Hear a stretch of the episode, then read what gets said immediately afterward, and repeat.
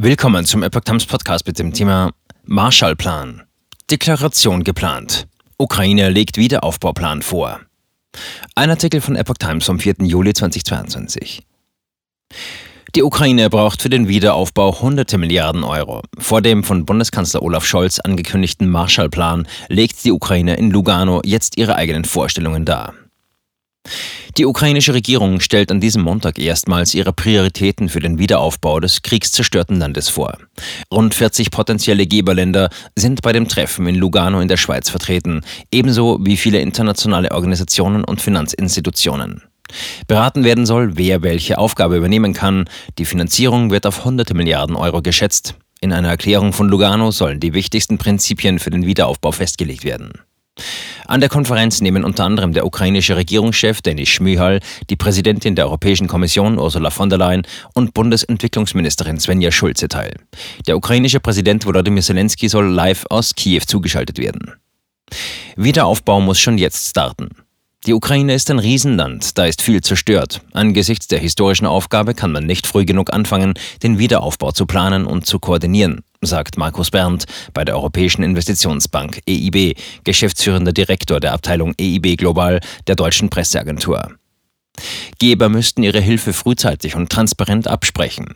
Die Ukrainer werden jeden um alles bitten. Wenn man nicht gut koordiniert, fördern alle dieselbe Brücke und niemand baut das Krankenhaus wieder auf, das womöglich dringender benötigt wird, sagt Bernd. Der Wiederaufbau der Ukraine wird eine immense Aufgabe sein, die Jahrzehnte dauern und mehrere hundert Milliarden Euro kosten wird.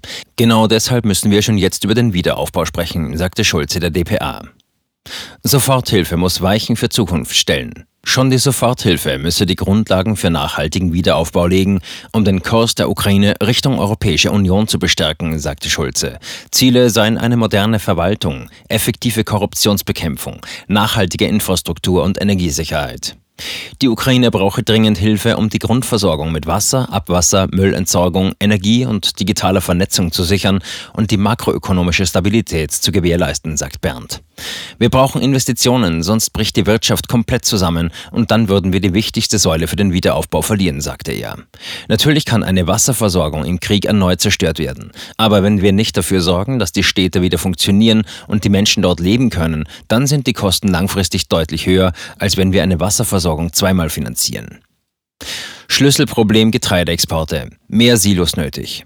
Der Getreideexport muss forciert werden. Dann bekommt der ukrainische Bauer sein Geld, die Welt mehr Getreide und der ukrainische Staat Devisen, sagt Josef Schmidhuber, stellvertretender Direktor der Abteilung Handel und Märkte der UN-Agrarorganisation FAO der DPA.